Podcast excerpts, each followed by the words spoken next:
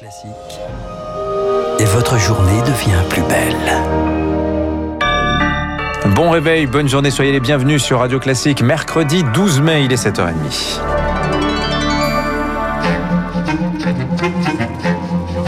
– 6h30, 9h, la matinale de Radio Classique avec Dimitri Pavlenko. Et soyez les bienvenus, ravis d'être en votre compagnie jusqu'à 9h ce matin. À la une, du rouge et de l'orange sur la carte de France. Alors on ne sait pas l'épidémie de Covid. Euh, effectivement, on parle plutôt du trafic annoncé pour ce week-end. Ah oui, les départs pour le grand week-end de l'ascension. Dimitri démarre ce soir. Des voitures par choc contre par choc. Une image bien inhabituelle qui se prépare après des mois de restrictions. Les Français lâchent la bride. En région parisienne, la moitié des franciliens mettent les voiles comme en 2019. Autant dire comme dans le monde d'avant.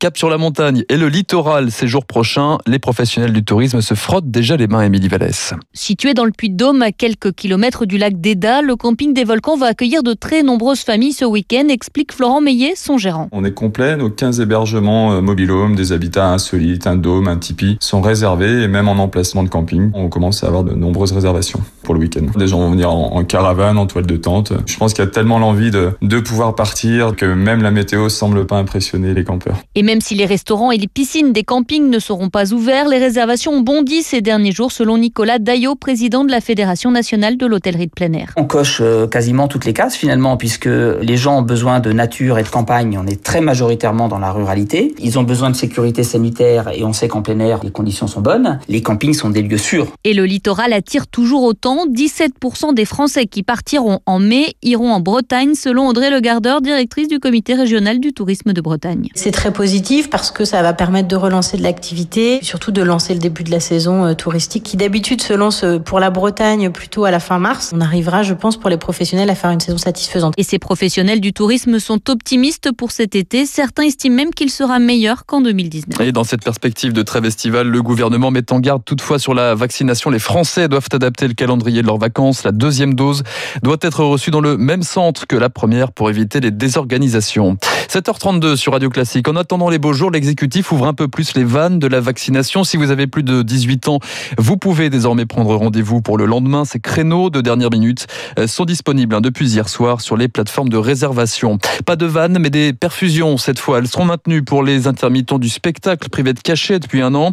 En attendant la reprise progressive des théâtres et des cinémas à partir de mercredi prochain, le ministère de la Culture annonce une prolongation des indemnités chômage jusqu'au 1er janvier 2022. Un bon signal, mais pas suffisant suffisant pour Karine Huette du SNAM CGT. Elle occupe le théâtre de l'Odéon depuis le mois de mars dernier. Il y a encore beaucoup de festivals qui sont annulés cet été. Les concerts debout ne sont pas prêts de revenir non plus. Et on sait très bien que le système économique n'est pas encore prêt non plus à ramener assez de travail pour pouvoir être sûr que tout le monde ait ses 507 heures au 31 décembre, euh, loin de là. Et en plus, on ne tient absolument pas compte de la paupérisation des musiciens. Il va y avoir une baisse d'indemnisation pour 35% des intermittents. Donc, euh, on va continuer à occuper tant qu'on aura euh, ce genre de réponse, euh, en tout cas. Karine Huette avec euh, Rémi Vallès. La crise sanitaire qui s'est mue en quoi que politique aussi hier soir à l'Assemblée, Dimitri. Les députés ont finalement validé dans la nuit le pass sanitaire et la sortie de l'état d'urgence. Une délibération nocturne après un camouflet quelques heures plus tôt. Surprise, la majorité s'est retrouvée lâchée par les alliés du Modem, forcée de revoir sa copie sur la période de restriction de liberté. À l'arrivée, le régime transitoire s'achèvera fin septembre. le gouvernement souhaitait au 31 octobre. Ce sera donc avec un mois d'avance. À la une également ce matin, Marc Bourreau, les deux principaux suspects d'Avignon ont été mis en examen hier soir. Le tireur présumé et son complice placés en détention provisoire, notamment pour homicide volontaire après la mort d'Éric Masson, ce policier tué en pleine rue il y a une semaine. Dans ce contexte, le Premier ministre durcit sa réponse pénale contre les agressions de policiers, peine de sûreté portée de 22 à 30 ans en cas de perpétuité, suppression des rappels à la loi. Hier soir, Jean Castex a également annoncé le doublement des peines en cas de refus d'obtempérer, avec à la clé un retrait de permis et la confiscation du véhicule. Le Premier ministre sur une ligne dure, rappelé hier soir sur le plateau du 20h de France 2. Il est impératif de donner des moyens nos forces de sécurité. Il est impératif de les protéger. Mais il faut que la justice suive.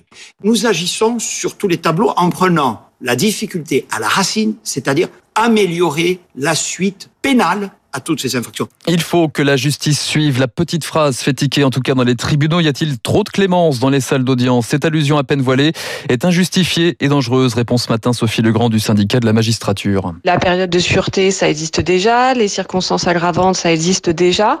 Donc on brasse un peu de l'air avec une facilité à accuser la justice de tous les maux. Cela distille l'idée que la justice est inefficace, que la justice ne punirait pas les crimes les plus graves, ce qui est évidemment faux. Quand on veut, comme c'est le cas aujourd'hui avec certaines des propositions qui sont faites, soumettre la justice au ministère de l'Intérieur et aux forces de l'ordre, on crée un mélange des genres qui euh, vient abîmer notre état de droit. L'actualité judiciaire, c'est aussi la première condamnation en justice de Nordal Lelandais aux assises de Haute-Savoie. 20 ans de réclusion criminelle pour le meurtre du caporal Arthur Noyer, c'était en 2017.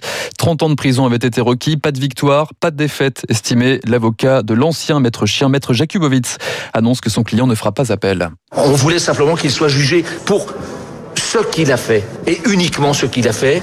Le plus important, c'est que les différents acteurs de ce procès, aussi bien la famille de Nordal Lelandais que Nordal Lelandais, que la famille noyée sorte d'ici en se disant justice a été rendue. Et Nordal Lelandais sera jugé l'an prochain pour le meurtre de la petite Maëlys. À l'étranger, au Proche-Orient maintenant, les sirènes d'alarme retentissent sans cesse euh, au-delà de Jérusalem ce matin. Israël a mené jusqu'à l'aube des raids aériens au-dessus de Gaza. Des membres de haut rang du Hamas, le quartier général de la police pris pour cible. Un peu plus tôt, c'est un immeuble d'une douzaine d'étages qui a été détruit. Le Hamas, de son côté, annonce avoir lancé plus de 1000 roquettes en direction de Tel Aviv, Beersheba, Lod ce matin 35 morts, dont 12 enfants côté palestinien, 5 côté israélien. Nous serons à Jérusalem dans le journal de 8 heures. À l'étranger, toujours en Colombie, journée de manifestation de grève générale aujourd'hui. La contestation prend de l'ampleur après deux semaines de mobilisation contre une hausse des impôts. Mouvement durement réprimé dans la rue, au moins 41 civils tués au total.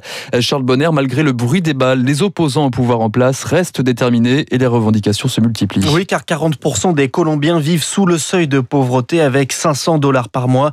Maltine Samoudio fait partie des privilégiés et pourtant. J'arrive pas à acheter un paire de chaussures euh, ou un paire de pantalons. Si moi je suis privilégié mais je peux pas acheter des pantalons, du coup imaginez-vous les restes des personnes qui vivent dans ce pays. À l'origine de cette crise, le gouvernement a voulu augmenter les impôts pour limiter l'impact économique de la pandémie. Projet abandonné depuis, mais Maltine compte bien manifester à nouveau à Bogota. Je sors dans la rue contre une élite politique qui est ancrée au pouvoir et qui est complètement détachée de la réalité qui vit euh, jour à jour les gens. On a un gouvernement qui nous tue dans la rue. De la colère, de la frustration en Colombie, ce mouvement de contestation n'a rien d'étonnant, assure Christophe Ventura, chercheur à l'IRIS et spécialiste de l'Amérique latine les chiffres du chômage s'envolent. Il y a une forme de précarisation euh, assez généralisée de la société en Colombie.